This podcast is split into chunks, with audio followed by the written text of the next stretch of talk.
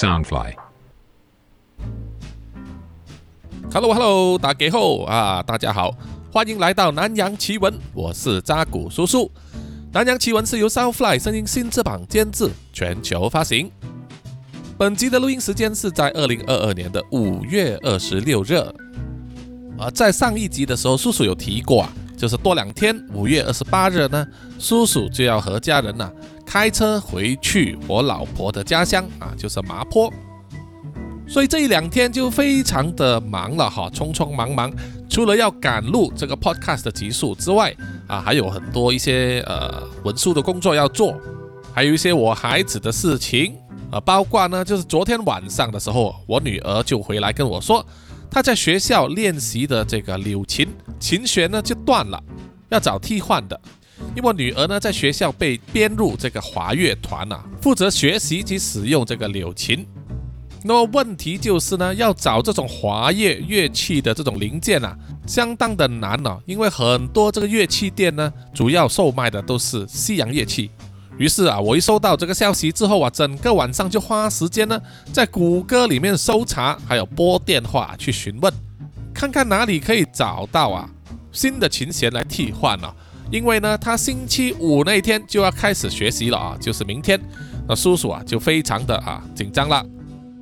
好不容易呢，就是在今天星期四的时候啊，中午呢就找到了一家啊比较老的店铺，真的有买到这个琴弦啊，因为柳琴呢是有四条弦的哈，一弦、二弦、三弦、四弦，它这次断了的是二弦，那么我为了防止啊它又再断过，所以我一次过就买完整套一到四的买两套啊，给它做备用啊，那么下一次呢，希望啊就不会有这么紧急的状况发生。啊，要我紧张的四处去寻找这些零件了。那么这一次去买琴弦的时候呢，也特地带他去这一间乐器行里面看了一看啊。那么我女儿看到好像眼睛发亮这样子啊。那么我们在归途中呢，我就问她，是不是真的对音乐有兴趣啊？如果真的有的话，那么做爸爸的呢是可以买乐器给你的啊。那么他才说出呢，他其实是想要学吉他。OK，吉他还好啊，这个叔叔有一点点的知识，因为叔叔呢有学过几个小时而已，哈哈哈哈哈啊啊，真的是呢新手中的菜鸟，但是呢也可以提供他一点意见呐。那么希望他呢真的是有心要学，那么买一个吉他呢也不算太贵了，便宜的也有，让他先练习的差不多啊，以后再啊再看怎么样吧。啊，以前叔叔呢为什么要学吉他呢？因为那个时候是认为啊。男生如果会弹吉他自弹自唱的话，哇，超级帅的，最容易吸引女生呢啊过来的啊，就是为了泡妞啦啊。那个时候，这个后来还是学不成啊。为什么呢？原因就是因为叔叔是左撇子啊。哎呀，总之呢，往事啊就甭提了哈。好，本集的内容呢啊是叫做泰国的暗黑童话哦。说到暗黑这个字呢，啊，并不是说那种什么波多野结衣是暗黑版的林志玲啊那种暗黑哈，其实是指我们常常听见的这个童话故事啊。我们从小就听一些啊长辈或者老师说，或者是在童话绘本里面就有看到的，比如说安徒生童话、格林童话都是当中的佼佼者。他们都有很多耳熟能详的故事吧哈，比如说啊卖火柴的小女孩。小红帽、糖果屋、三只小猪等等哈。当我们还是小时候，我们听到这些故事呢，就觉得啊，好神奇哈！怎么小猪、小狼会讲话呢？啊，我们也为那些小猪担心啊，他们什么时候会被狼吃掉？还有那个假扮成为小红帽的奶奶的野狼啊，也是啊，他什么时候可以得手呢？小红帽能不能逃出魔掌呢？啊，小时候听呢，就觉得就是故事很新鲜、很神奇。其实等我们长大之后，才意识到，其实这个童话故事的原版呢，其实就非常的黑暗啊、大胆，而且充满了很多血腥、暴力啊、啊残忍的情节啊。当然，可能是为了做这个警示的作用吧，哈。举个例子啊，糖果屋里面呢，就住着一个呢，用糖果来诱拐小孩，然后把小孩子吃掉的老婆婆。啊，如果发生在现实生活中，那不是很恐怖吗？哈，根本就是南洋奇闻的题材了哈。还有比如说白雪公主这一种啊，居然和七个陌生的小矮人呢共居一室，而你跟一些所谓卫道人士说起这个情节的话呢，啊，他们就会凭借这个跟七个老人住在一起的女孩呢，如此啊不守妇道，不懂得女性的贞洁。但是你跟他说啊，这个其实是童话故事《白雪公主》里面的情节呢，啊，他们就哑口无言了啊，不知道怎么样去想个借口来圆了。哈，同样的嘛，这个白雪公主吃了这个毒苹果之后啊，就躺在一张床上，好像活死人一样啊。那么居然会有一个王子呢，啊，走在路上看到一个躺着的少女，就跑去强吻她。那么到底这个王子啊，是不是真的那么急色，那么 horny 啊？一见到女生就要去吻她，还是他本身有恋尸癖呢？哈哈，这个有时候细思极恐啊。所以啊，以前留下来的童话呢，都充满了黑暗的一面的，只是在现代的一些出版社或者是绘本上啊，把它们修改了啊，把一些内容呢啊美化了，弄得比较梦幻一点。那么本集主要要分享给听众们的呢，就是啊。在泰国古典文学里面所流传下来的童话故事啊，啊，他们的情节呢，多少带有神话成分啊，而且曲折离奇。在这整百年下来呢，在泰国里啊，被以各种方式呢改编出版啊，包括以童书、小说、动画啊，甚至漫画的形式呢出版啊，并且在大众媒体下啊出售或者播放。感觉上啊，就是适合全家人口味啊阅读的这个童话啊，其实呢不然哦。你听叔叔分享之后啊，你就会觉得这些童话故事呢，它内里暗藏的暗黑元素啊，可一点都不少哈，甚至可以说是很黄很暴力啊，让叔叔会怀疑啊，到底是不是真的有泰国的家长会把这些童话故事呢告诉他们的孩子啊？好，二话不说，就让叔叔来分享这一些泰国的暗黑童话吧。第一个童话故事叫做《拉布童》啊，这个呢是叔叔根据谷歌翻译啊所念出来的泰文，啊，希望没有念得很歪啊。中文呢叫做《黄金虾虎鱼》。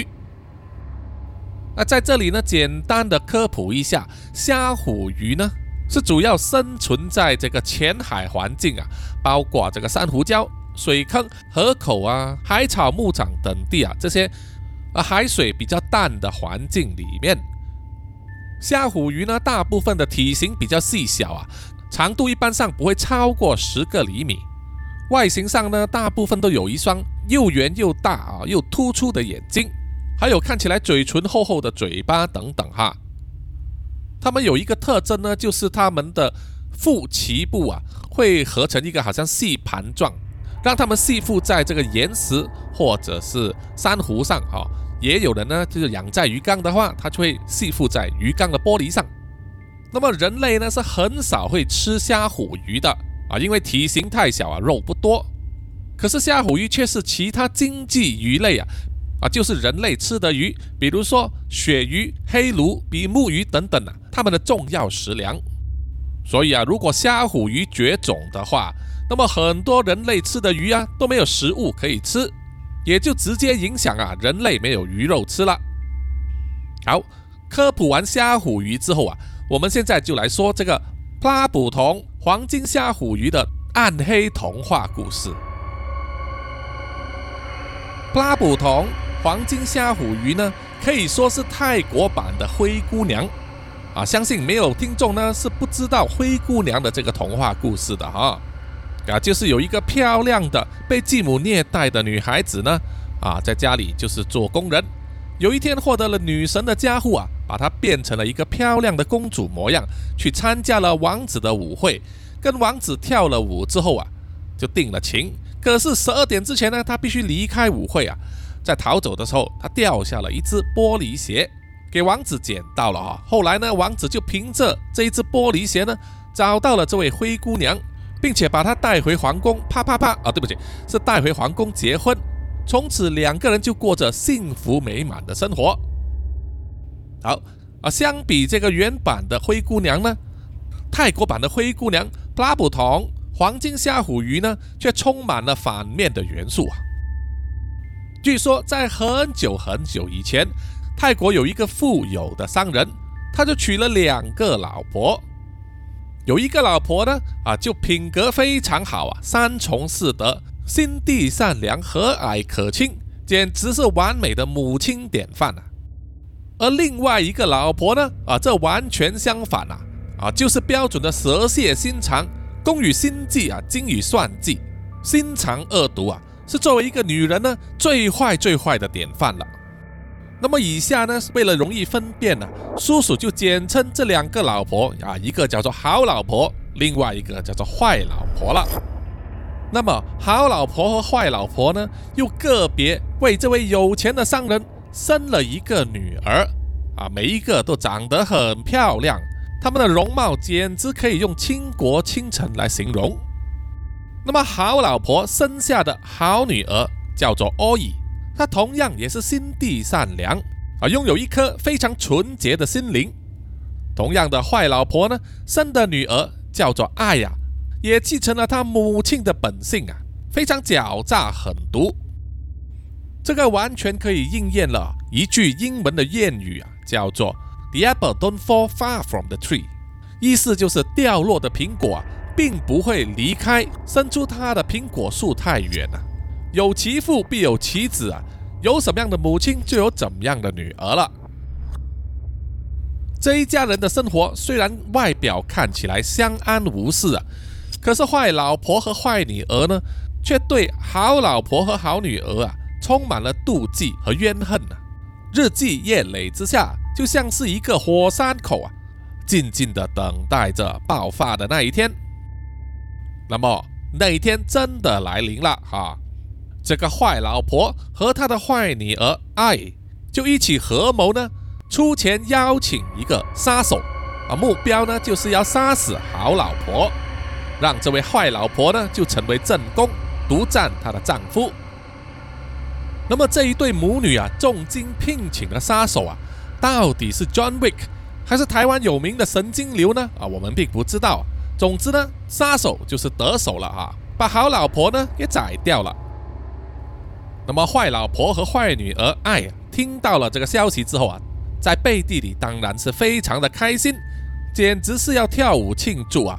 可是，在自己的老公还有好女儿欧乙的面前呢，自然就要装得啊伤心这样子啊，戏呢还是要演的。不过啊，这位好老婆呢，因为做的好事多啊，有积阴德，因此得到神明给她一个机会啊复活。不过啊，她复活。并不是变成人了，而是变成了一只全身透着金光的金色虾虎鱼。啊，把复活的人变成鱼呢？这到底是什么逻辑啊？我们凡人真的是看不透啊。那么伤心的好女儿欧姨呢？每天呢，只要有空的时候啊，就会走去河边啊那里哭泣，缅怀她母亲一起的日子啊。啊，也就是在这个河边呢。欧乙就见到了浑身透着金光的虾虎鱼，啊，自然就是由他的母亲所转化而成的。这只虾虎鱼呢，游到了欧乙的面前，不知道用什么方法呢安慰欧乙啊。总之，很快的欧乙就知道啊，原来他的母亲去世之后就变成了这只虾虎鱼。于是啊，他很开心，每一天呢都会抽时间来到河边和变成虾虎鱼的母亲见面啊。啊，聊聊天啊，说说热肠这样子，这指导也过得不坏啊。不过啊，纸是包不住火的哈。这个秘密呢，很快就被人发现了。村里面就有人常常看见了欧伊来到河边跟一只鱼说话了，于是议论纷纷。这些传言又传到了坏老婆和他的坏女儿爱的耳朵里面了。很快他们就知道了哦。原来那个好老婆死掉之后，居然会转化成一只虾虎鱼！哇，这是三小，这个就不是跟没杀死他一样吗？啊，实在是亏大了。坏老婆和他的女儿爱呀，并不罢休，又想到了另外一条毒计啊，他们特地指使欧姨呢去做打扫家里的工作，然后两母女呢啊就偷偷的跑去河边，把那只金色虾虎鱼呢抓了起来。抓到之后啊，还带回家里去下油锅，把它煎成一条鱼排呀，连同当天的饭菜呢就给欧乙吃。啊，这一对坏母女呢就欺骗欧乙说。这一顿饭啊，是特别做给他呢，用来慰劳他所付出的努力和汗水的。欧乙啊，不知就里的就把那一顿饭菜吃完啊，当然也包括那一条煎鱼排了。这个坏老婆和他的女儿爱呀，就慢慢的欣赏着欧伊把那一顿饭吃光之后啊，才对他说出了实情啊。欧伊这个时候才知道，原来他居然吃掉了自己的母亲。啊！O M G，Holy shit 啊！既伤心又悲愤的欧伊啊，就捧着那一条鱼的骨头，一面哭一面跑啊，离开了家里。而那个坏老婆和他的坏女儿爱呀，就心满意足的欣赏着欧伊那一副痛苦的表情了。欧伊哭着跑到河边，在泥土上啊，用手挖了一个洞。好好的埋葬了那条鱼骨头啊，也就是自己的母亲。接着，他就一直坐在这个坟墓旁边，一直哭，一直哭，哭到眼泪都流干了啊，声音也没有了，眼睛也肿了起来。但是啊，他就是一直坐在那里不肯离开。这个时候又迎来了一个命运的转折啊，就是当地的王子呢啊，因为听说过啊这条村子里面。这个好女孩欧伊的美名啊，听到她是一个善良的女孩，于是就离开了王宫呢啊，要来见一见这位女孩的风采啊。这位王子骑着马，带着随从来到这个河边啊，让马喝水的时候啊，就是那么的机缘巧合，就让王子呢遇见了已经哭到没有眼泪的欧伊。王子看到欧伊啊楚楚可怜，马上就心动了。深深的爱上了她，于是啊，就想要娶她为妻。那么欧伊呢，因为想要摆脱心肠狠毒的坏母亲，还有同父异母的妹妹爱呀，于是就答应了王子，跟随他离开村子，进去了王宫。回到王宫之后，王子高兴的宣布，他找到了真命天子啊，希望他的父王和母后呢，能够恩准他和奥伊结婚。那么这位国王和母后啊，看见奥伊就是拥有这么好的哈声名，还有这个风貌，还有性格嘛，于是就恩准了。于是两个人呢就要选一个黄道吉日啊，正式结婚。这个消息传遍了整个城市啊，当然也传到了乡村，就让这个坏妈妈还有坏女儿爱呢听到了啊，坏女儿呢爱非常的生气和妒忌，气得每天都在喝酒。啊，这个时候背景音乐是不是要播一首江蕙的《苦海女神龙》啊？那么坏老婆看见女儿整天借酒消愁啊，担心得不得了啊，于是劝她说：“不要伤心，我们有办法对付这个欧乙的，你一定要振作起来。”于是两母女呢又想出了一条毒计，就是托人呢发消息给王宫里面的欧乙啊，跟他说，骗他说他的父亲病危了。奄奄一息，希望欧乙赶回家里来见啊他的父亲最后一面。那么欧伊呢，很傻很天真的相信了，于是离开了王宫，彻夜赶回家要去见他的父亲最后一面。没有想到的就是啊，当欧伊回到家里面，打开父亲的房门，一脚踏进去的时候啊，就掉进了。坏母女，他们事先呢，在地板上挖的一个地洞那里。那么地洞下面是什么呢？地洞下面居然是滚烫的热油。于是啊，欧伊掉进这个地洞之后，就被滚烫的热油啊，马上煮熟了，啊，煎成人排了。哎呀，真的是 O M G 乘二啊！啊，惊悚不惊悚啊？够力不够力？那么欧伊死在那个地洞下面之后啊。这一对坏母女呢，就趁势把这个地洞填上，装作若无其事啊，然后呢，这个坏女儿爱就特地伪装了自己啊，来替换了欧乙的身份，回去了王宫，要和这个王子结婚。啊，因为爱呢，也同样是啊，长得很漂亮啊，外貌和欧乙非常的相似啊。回到王宫之后，王子一时之间也没有想到啊，并没有去怀疑，继续筹备这个婚礼。那么这个坏女儿爱呢，以为就可以这样子瞒天过海啊，准备借她的坏母亲呢，一起来到王宫。一直等到大婚已成啊，生米煮成熟饭的时候啊。那么下辈子这对母女呢，真的是可以享尽荣华富贵了。不过当然事情啊是没有这么简单啊，出来行走的人迟早是要还的。那么在结婚仪式举行之前，已经和王子相处了几天的爱啊，渐渐的在性格、言行举止上啊露出了马脚，让王子起了疑心。后来更让王子查出了，原来这个恶毒的女人并不是欧伊啊。而是他的同父异母妹妹爱，想要偷天换日。当王子知道爱居然杀死了自己的姐姐欧伊，于是他愤怒的判了这个坏妈妈还有这个坏女儿爱呢死刑，啊，推出午门砍首示众啊。不过当然在泰国是没有午门的啊。总之呢，就是把他们两个人的头颅给砍了。那么大仇已报啊。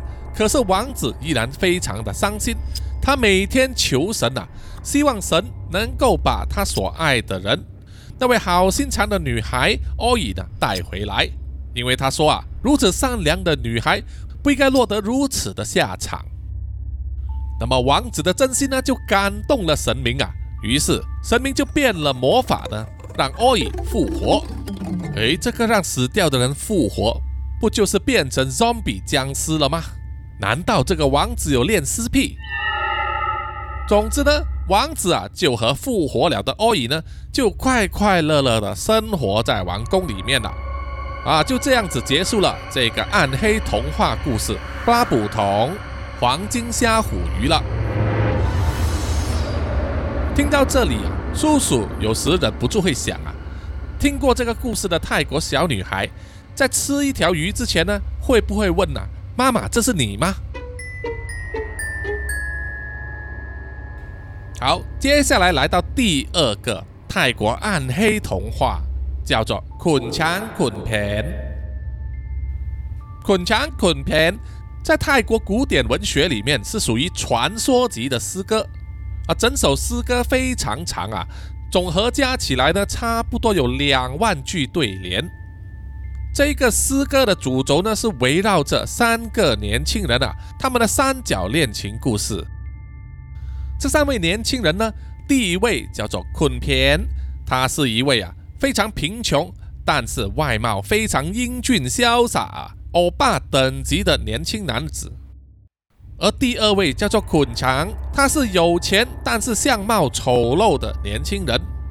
这两个男人呢，啊，都同时爱上了他们青梅竹马的少女啊，叫做顽童。因此，在接下来的五十年里面呢，展开了纠缠不清的三角恋情。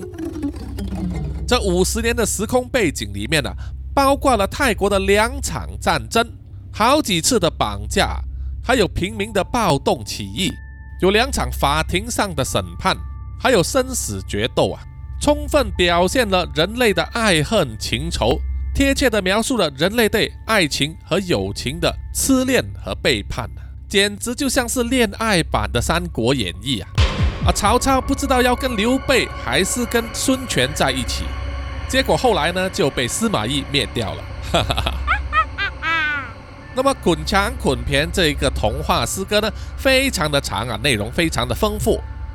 那么其中有一些章节呢，就被抽出来个别做了短暂的这个童话故事啊，当然也充满了暗黑的元素。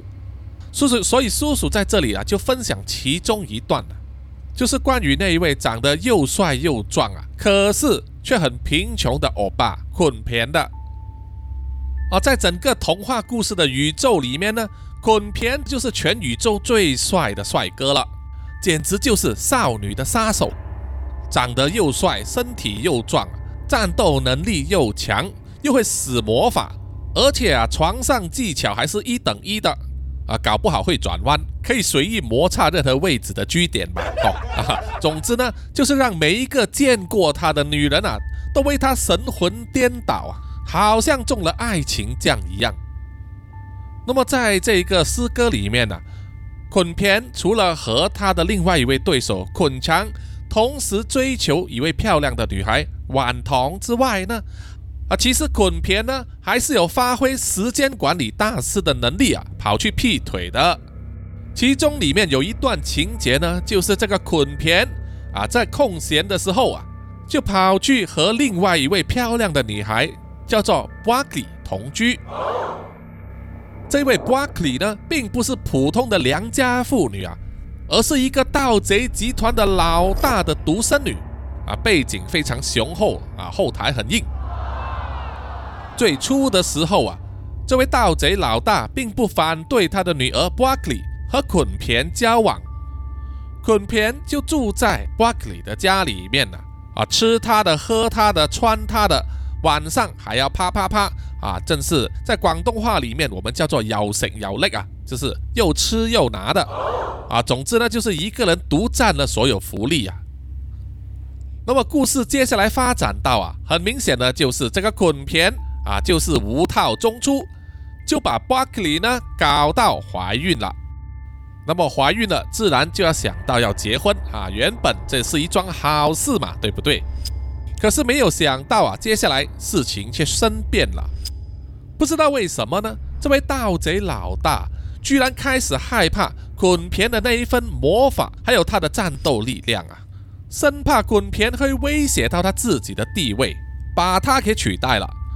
所以呢，这位盗贼老大就是捆田为眼中钉，必须先除之而后快啊！可是这位盗贼老爸呢，并不想面对面挑战捆田，因为他清楚啊自己打不过他，于是啊就去说服自己的女儿 b r o c k l y 呢，去给捆田下毒。啊，你看啊，除了年轻人不讲武德啊，其实连老人也不讲武德。没有想到的是。这个要下毒谋杀亲夫的这个消息走漏了，让捆田事先得知了。那么捆田怎么做呢？啊，他就在一个晚上突然间发难啊，大开杀戒，把整个盗贼集团里面的所有人，还有他住在家里面的人呢，都杀个清光。这个当然也包括他怀孕的爱人 Buckley 以及那位盗贼老大了。不但如此啊。捆偏还残忍的呢，割开了 b a k l y 的肚皮，把还在他腹中的这个婴儿呢拿出来，然后施加了魔法，把这个未成型的胎儿啊，也就是他自己的亲生骨肉呢，变成了一只鬼呀，啊，也就是像古曼童这样子的小鬼了，任凭他差遣，在接下来的几十年里面呢，这个小鬼呢，都成为捆偏的奴隶，为他做牛做马。在这一个童话故事里面，我们可以看到啊，捆偏这个少女杀手呢，可以说是重新演绎了少女杀手这个名字哈。好，接下来第三个叔叔要和大家分享的这个泰国暗黑童话呢，是叫做《南十爽》啊，中文翻译呢就叫做《十二姐妹》了。这个十二姐妹呢，其实是在东南亚相当流行的一个呃童话故事啊。他在泰国、柬埔寨、辽国还有马来西亚等地呢，有不同的版本啊，细节有出入。那么这一次呢，主要是来分享了泰国的版本。在很久很久以前，有一个有钱的商人，娶了一位非常漂亮的老婆啊，两个人就在一栋豪宅里面。快乐美满的生活着，可是尽管他们的物质生活非常的丰富啊，从来不缺钱，可是啊，他们啪啪啪了这么多年之后啊，依然没有孩子啊。这位漂亮的妇人无法怀孕，也不知道问题是出在男方还是女方身上啊。当年也没有试管婴儿这种东西，那个年代啊，能做的呢就是去求神拜佛了。那么在某一天。这对夫妇就去了一座庙里面啊拜拜，啊这一座庙里面供奉的是一棵神树，这对夫妇呢所带来的贡品是一串香蕉，这串香蕉里面有十二根香蕉，他们诚心诚意的向树神祈愿啊，希望能够赐给他们一个儿子。没有想到的是啊，拜拜完之后回到家里，啪啪啪，然后很快他们就发现了，诶，他的妻子居然怀孕了。这位富商非常高兴啊，以为这一次真的可以得到一个儿子了。但是他没有想到的就是，怀胎十月之后，他美丽的老婆生下来的却是一名女儿。那么这一位富有商人呢，并不甘心，他心想啊，现在自己不差钱，一两个女儿我还是养得起的。我们两夫妻应该继续努力啊，一直到我们生到一个儿子为止。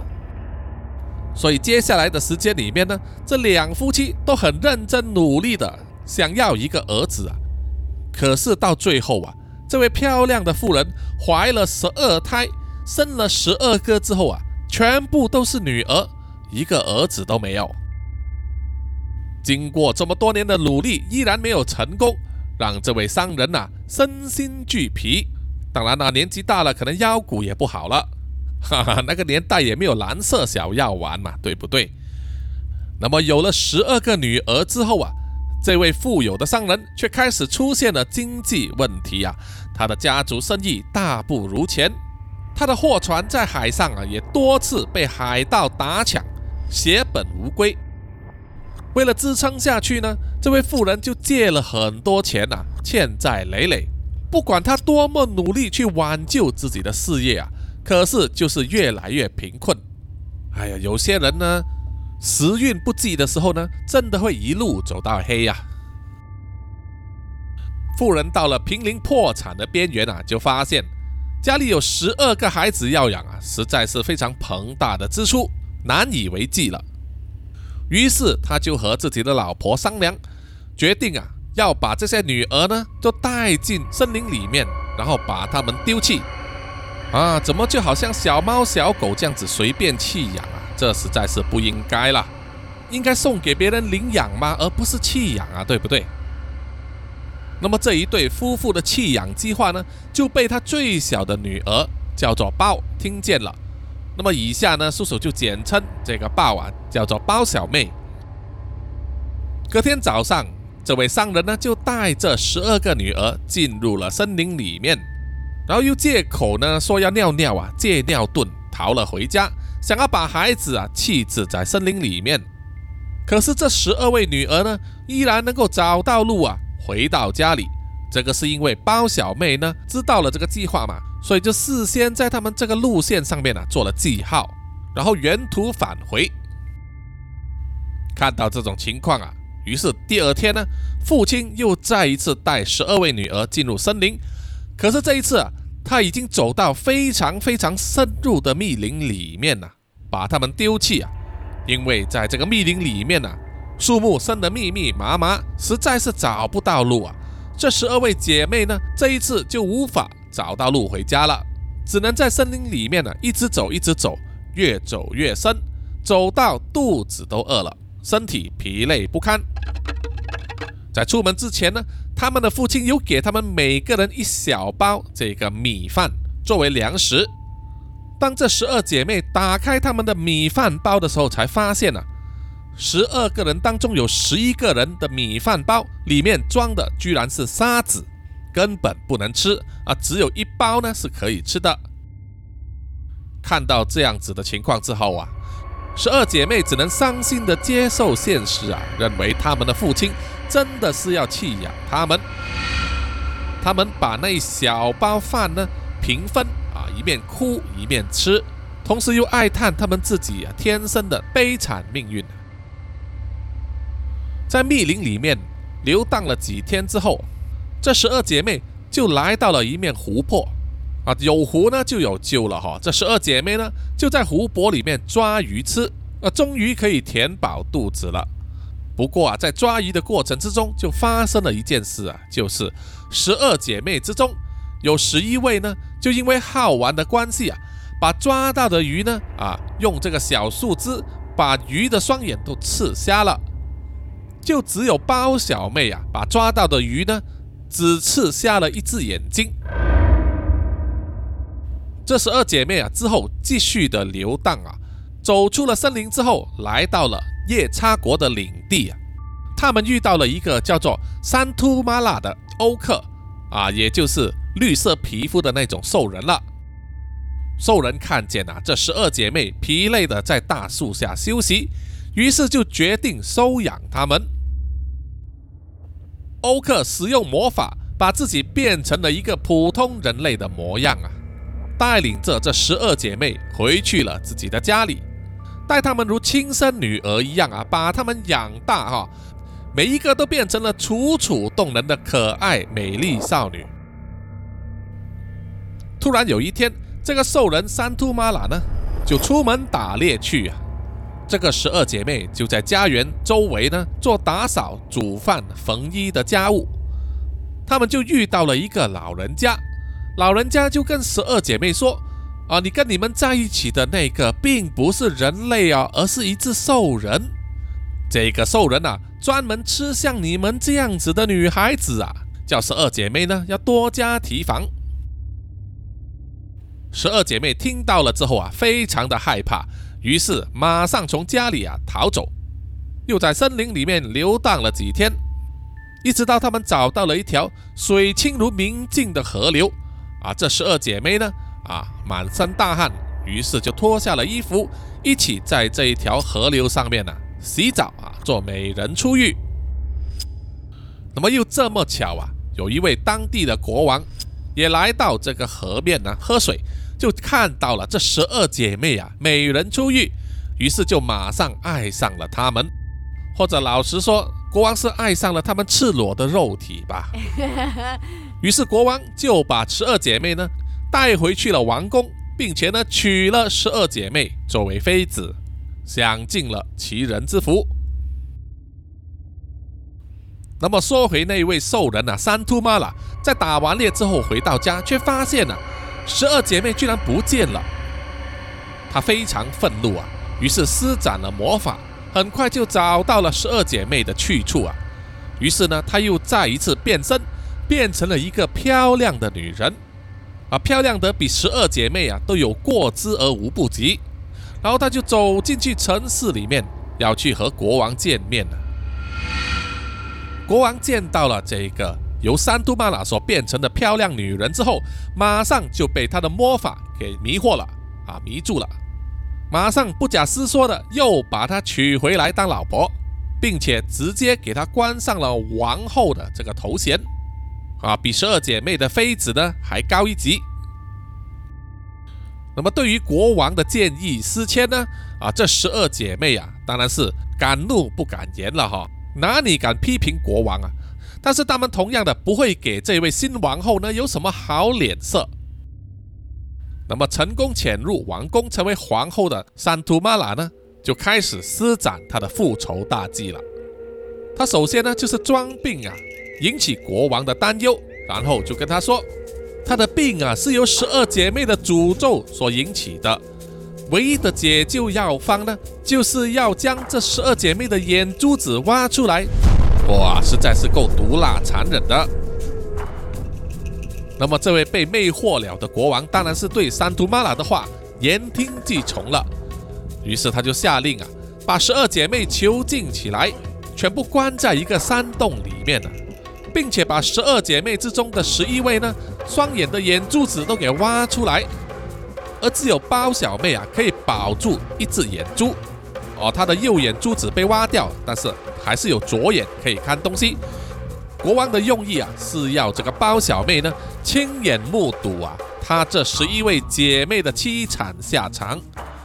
国王同时也交代了下人呢，不要把食物啊送去这个山洞给十二姐妹吃。要把他们活活饿死，哇，真的是够狼心狗肺的哈！被困在洞穴里面的十二姐妹啊，没有想到啊，才发现自己都怀孕了。那么既然没有人送食物来给他们吃，那么他们怎么样生存呢？啊，就只有靠包小妹啊，因为她的眼睛看得见，就协助她的十一位姐妹啊，收集山洞里面的地下水来喝。啊，抓山洞里面的虫子、蝙蝠，还有泥土里面的蚯蚓啊来糊口，这样子才能保住一条性命啊，直到他们的孩子出生。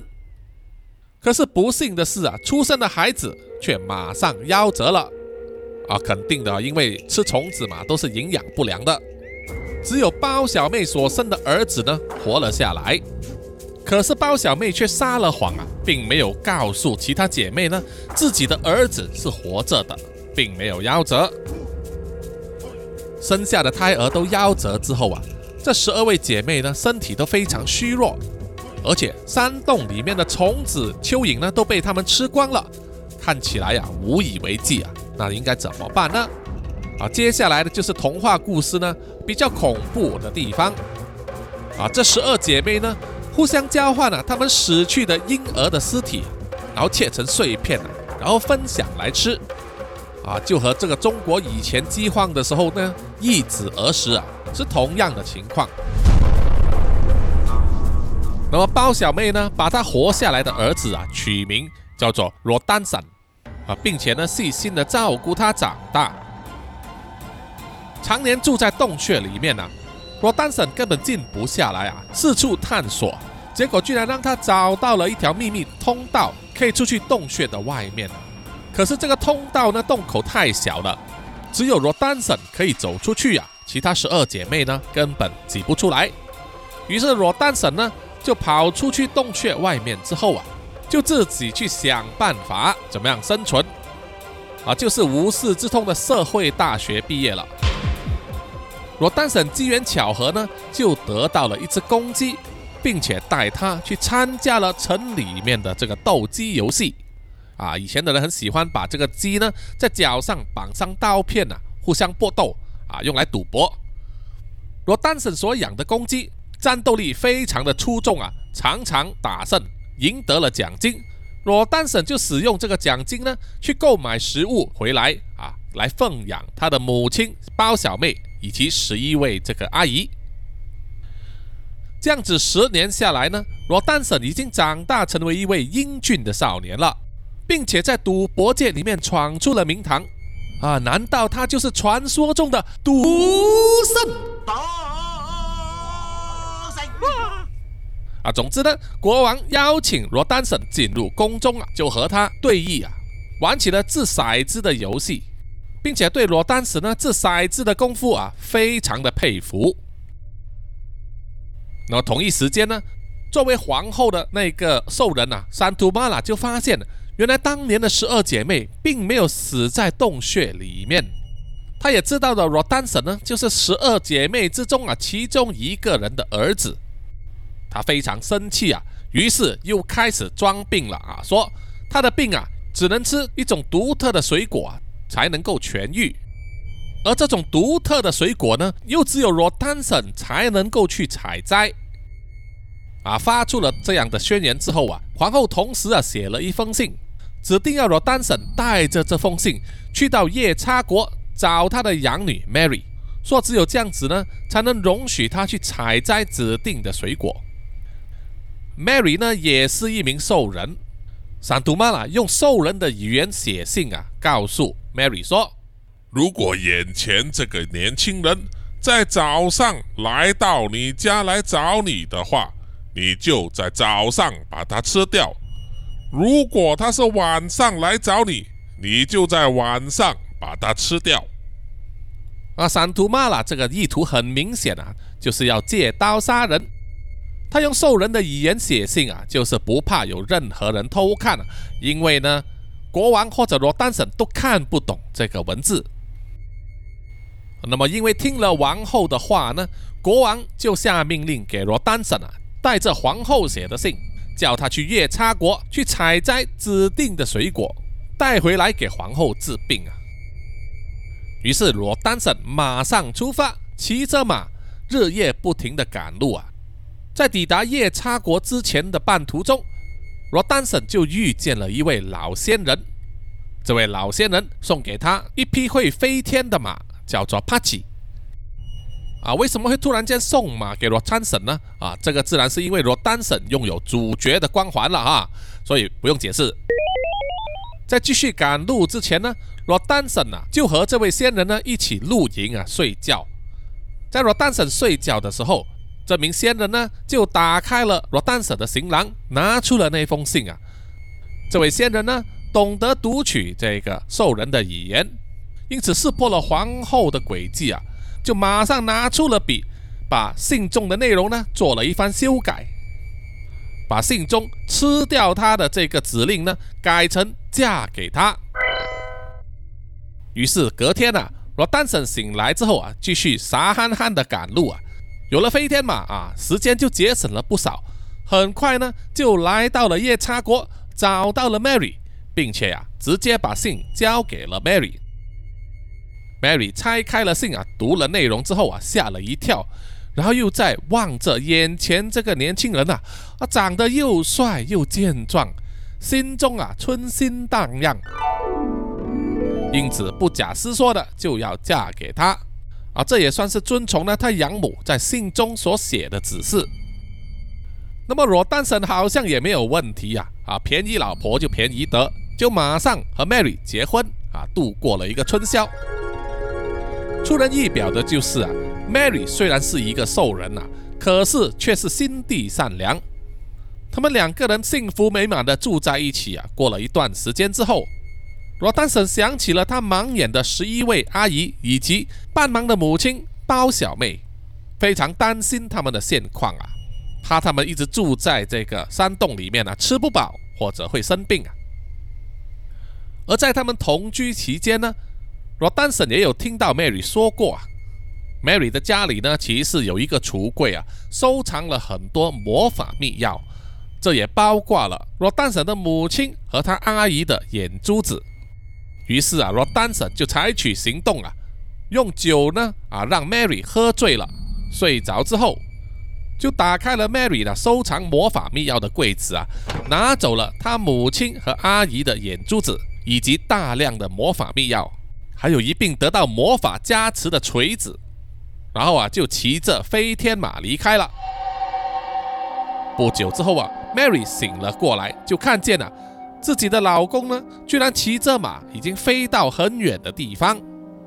她非常愤怒啊，于是马上恢复了原形，变成了一个体型高大、皮肤呈绿色的兽人，一面快步啊在地上跑着，要去追这个罗丹森，并且啊一直高喊他的名字。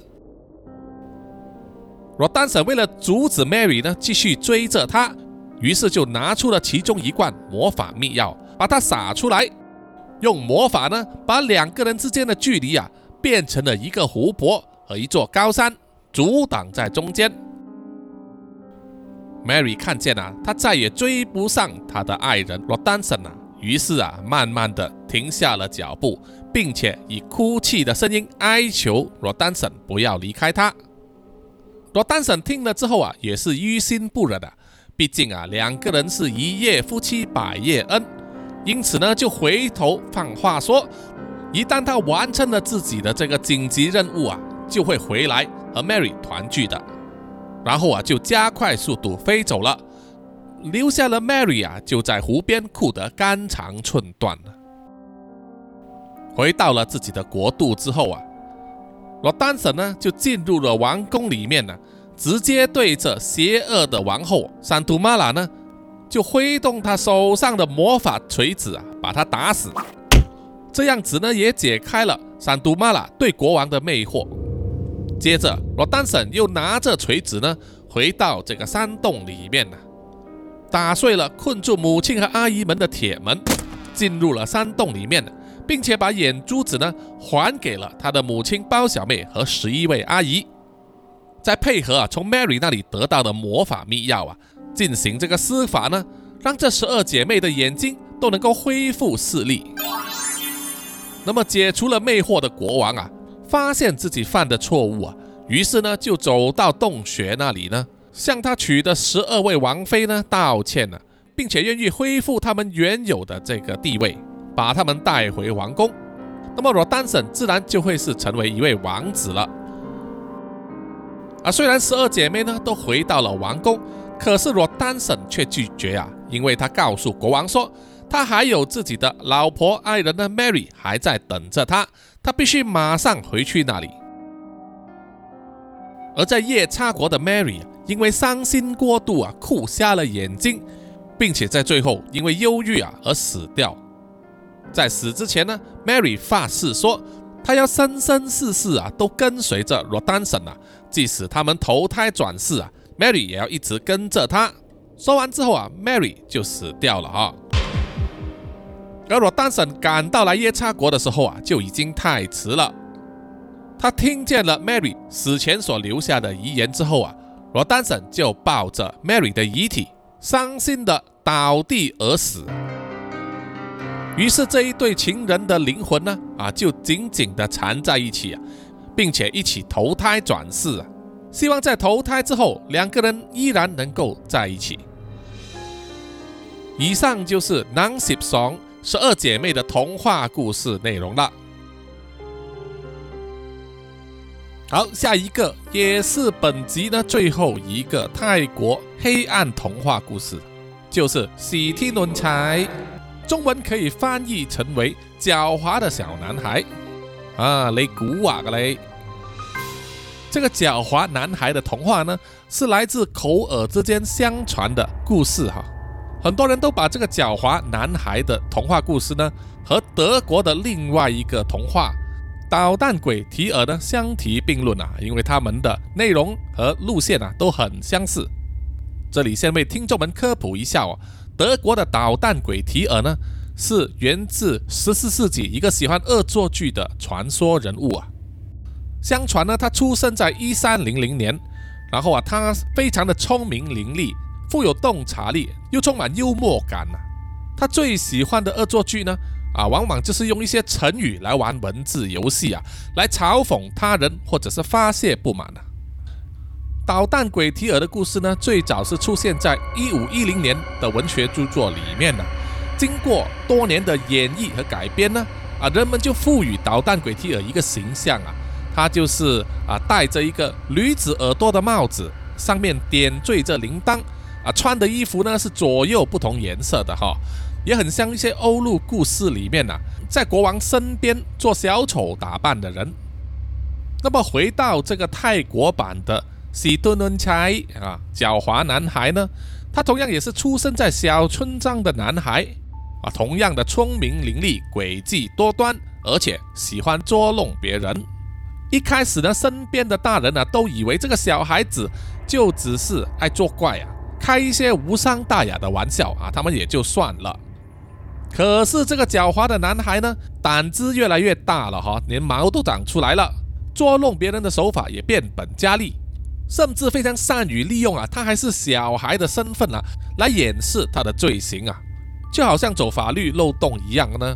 而大让大人呢不忍心直接怪罪他，在狡猾男孩的一生之中，他使尽了所有方法，占尽了所有人的便宜，让很多人啊都慨叹奈何不了他。那么这个狡猾男孩呢？他这个灵活的捉弄人脑筋啊，其实带给人们的并不单是麻烦和一些恶作剧而已啊。之后呢，还会带来灾难，甚至啊搞出人命。所以啊，恶作剧开玩笑也是要有个限度哈，千万不能够太超过，不然的话就覆水难收了。那么关于这个狡猾男孩的童话故事啊，有非常多的版本，非常多的故事啊。在这里取一个比较呃暗黑的呢，就是啊，他小的时候呢就被他的妈妈呢赋予一个任务，就是要照顾一个比他年纪小很多的弟弟啊。这个弟弟还在襁褓之中，还是一个肥肥胖胖的小婴儿，乍看之下非常的可爱啊。那么母亲就交代了狡猾的男孩啊，跟他说：“你每天的任务就是要照顾他啊，帮他洗澡，保持清洁。”换尿片，最后呢就要哄他睡觉，因为只有狡猾的男孩好好照顾这个小婴儿的时候啊，那么他的父母才能专心的工作赚钱养家。那么突然有一天，这个狡猾的男孩呀，就对母亲的唠叨感到厌倦了，觉得母亲整天都催促他帮小弟弟啊洗澡呢，是很厌烦的事啊。于是啊，他突然间想到啊。能不能有一个一劳永逸的方法，就让这个婴儿小弟弟呢，可以一次过的弄得干干净净啊，不用每天都洗澡了。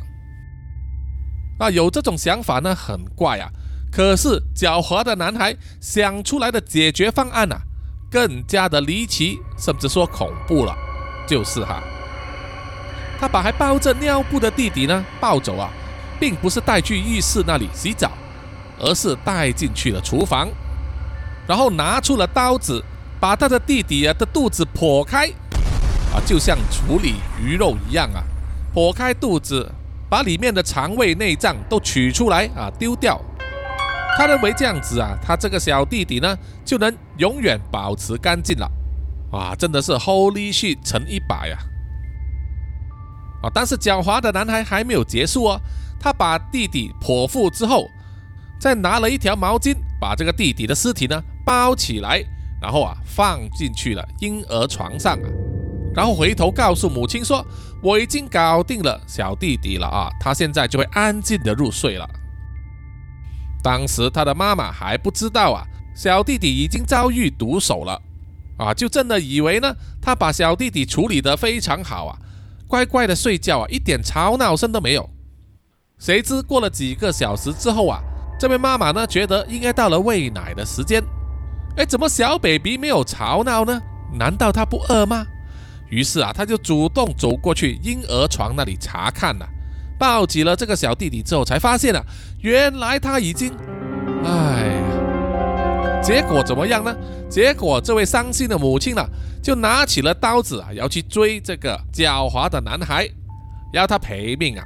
那么狡猾的男孩就这样子呢，飞也似的啊，跑出了家园啊，离家出走了，从此没有回来过。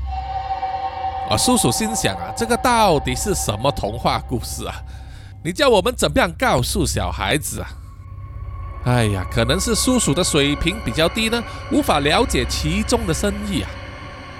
无论如何呢，OK，本集的南洋奇闻呢，啊，这个泰国的暗黑童话故事呢，啊，就到此结束。谢谢各位听众的收听。啊，其实还有其他故事的话，叔叔呢会在之后的集数里面跟大家分享。那么各位听众们啊，如果有什么意见或者回馈的话，欢迎到南洋奇闻的这个 Facebook、IG、YouTube、Mixer Box、Apple Podcast 里面呢，给叔叔留言点赞哦。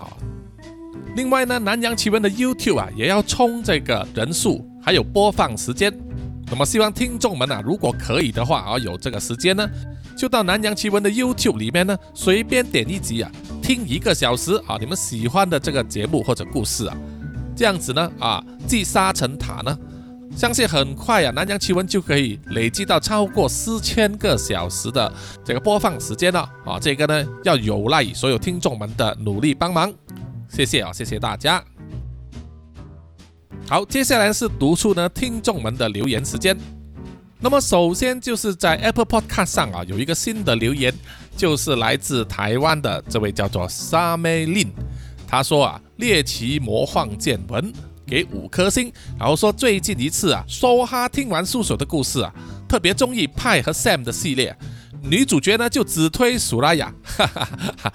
他还说呢，期待萨克叔叔新的南洋故事啊，然后挂胡说觉得扎古有点绕舌，台湾翻译呢是叫萨克，呃，没有错哈，谢谢你的意见，确实这个翻译呢啊是源自热门。扎古，那么叔叔呢？因为最早接触这个机动战士的时候啊，是来自这个香港的杂志啊，当时他们的翻译呢就叫做扎古，所以叔叔呢就一直记着啊，到现在了。哈 哈那么接下来是在 Mixer Box 上哈，这一位就是常常留言的，就是海王，他说扎古叔叔的题材都很特别。